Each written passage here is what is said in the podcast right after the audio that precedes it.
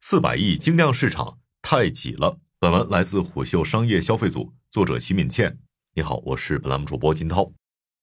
当白天被工作塞满，夜晚就成了难得的个人时间。走进餐馆和酒吧，点上一杯啤酒，和朋友把酒言欢，或是借由酒精消解工作的疲惫。有酒的地方是很多打工人夜间生活的第一站，也是基于这个需求，近年来小酒馆遍地开花。原本小众的精酿啤酒也进入了更多人的视野。所谓精酿啤酒，在中国其实并没有明确的定义。精酿厂牌牛皮糖创始人之一小辫儿告诉胡秀，二零一二年他在北京鼓楼附近邂逅了之后的合作伙伴银海高大师的创始人高岩，当晚宿醉仍未尽兴。第二天三人碰杯的时候，决定把英文 craft beer 统一称为精酿啤酒，这算是精酿啤酒这个词的正式来源。由此，二零一二年被称为中国精酿元年。二零一二年至今，精酿啤酒逐渐发展起来，甚至一度成为消费行业资本追逐的风口。不过，多位精酿啤酒品牌创始人都向虎嗅表示，这两年精酿行业正处于混战之中。一个核心原因是，精酿的市场规模增速远远比不上入局企业的增速。数据显示，二零一六年到二零二一年，我国精酿啤酒的消费量从三点六亿升增长到了十亿升。而对应的精酿企业数量则从二百九十三家飞涨到了五千多家，但现在的市场规模肯定容不下这么多精酿企业。其实，跟传统的工业啤酒比起来，精酿啤酒是个极为分散的市场。二零二一年，中金公司研究部曾预测过精酿啤酒的市场集中度，他们给出的答案是前四名共计市场占有率约为百分之四十七。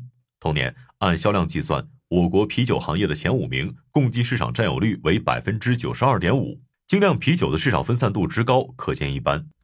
按照中金公司的统计，目前精酿啤酒行业的前四强为百威、嘉士伯、重庆啤酒和青岛啤酒。需要注意的是，头部啤酒大厂生产的高端啤酒是否算精酿，一直是个极具争议的话题，因为精酿啤酒没有明确的定义和标准。不过，对于到底什么是精酿啤酒，一个相对普世的认知是。用料更好，发酵时间更长，追求更好、更丰富的啤酒口味。一位业内人士说：“大厂做的高端啤酒，生产、销售等逻辑还是工业啤酒那套，他们会更考虑成本，所以我觉得那些不能算精酿啤酒。”而抛开模棱两可的啤酒大厂不谈，独立精酿厂牌和经销商进口的国外精酿啤酒是我国精酿市场目前的主流。先来看进口精酿啤酒。一位经销商告诉虎嗅，现在每个月进口到国内的精酿啤酒都有几十款，而就在十年前，进口精酿啤酒还是稀罕物。很多啤酒发烧友都有去国外人肉背酒回来喝的经历。为了多喝几种，他们还会拼酒喝，相当于 A A 制喝酒。一个人从国外买回来，攒一个局，大家平摊一部分钱一起喝。再来看独立精酿啤酒厂牌，它算是我国精酿文化的播种者和行业先行者。也是这两年新增数量最多、竞争最激烈的领域。据虎嗅了解，目前我国成立五年以上的头部和腰部精酿品牌，大都由精酿啤酒爱好者成立。这些品牌的运作模式主要有三种：第一种是连锁的精酿加餐吧模式，头部精酿厂牌很多采用这种模式；第二种是只做精酿啤酒，没有或者只有一两家线下门店；第三种是自有品牌和代工业务同时发展。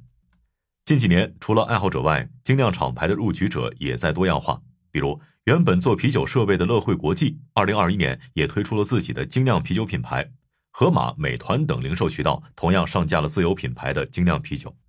一位业内人士见过资本对精酿热情的模样，大约是二零一八年，有投资人提出要给他一千万建厂，他告诉虎嗅，投资人对他的要求只有产量达到一定规模，甚至不在乎能不能卖出去。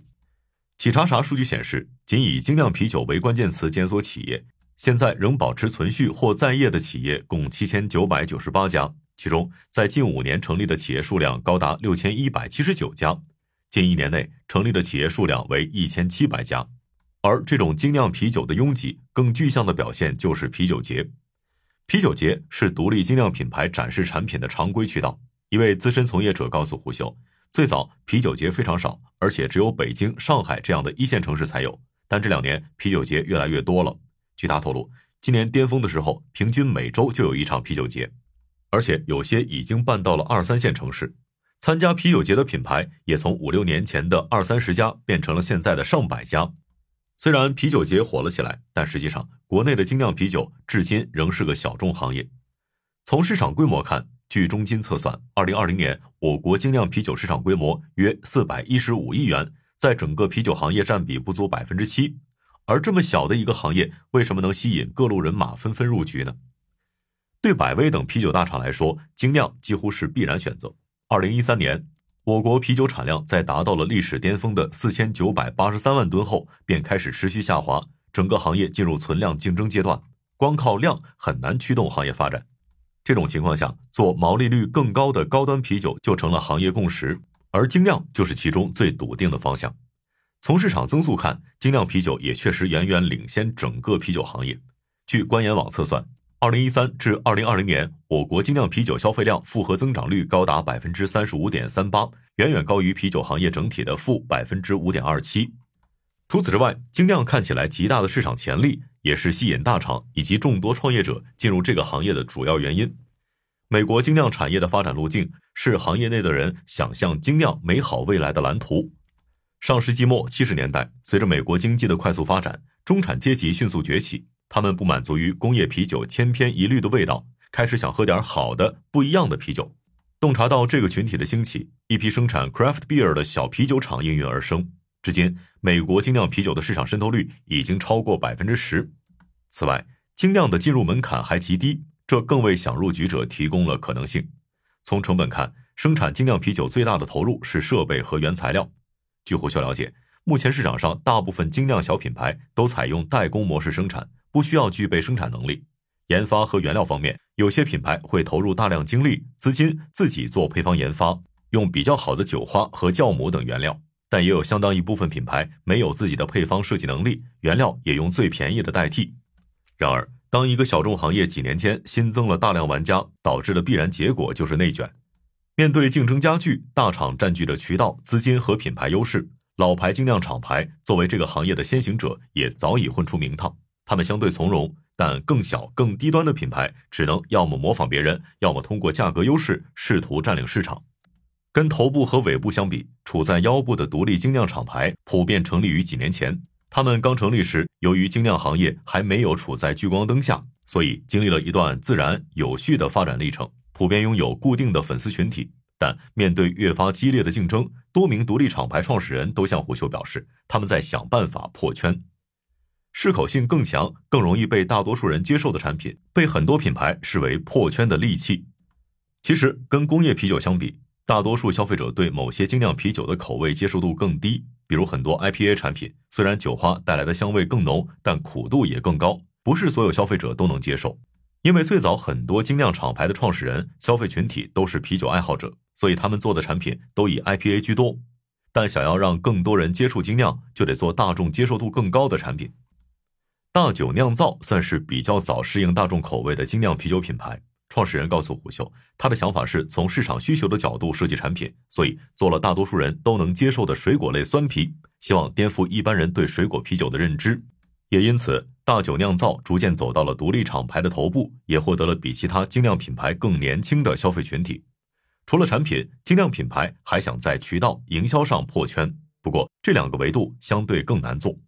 渠道方面，目前大部分精酿厂牌的渠道都以线下酒吧为主，但酒吧毕竟消耗量有限，线上渠道、餐饮渠道和便利店是大部分精酿品牌都想突破的渠道。线上渠道的优点是能接触到更多精酿圈外的消费者，但物流配送以及大部分消费者没有线上购买啤酒的习惯都是制约因素。餐饮渠道市场更大，但愿意卖几十块钱一杯精酿的店不多，目前还集中在高线城市。便利店接近年轻人，但渠道费用对小精酿厂牌来说负担不小。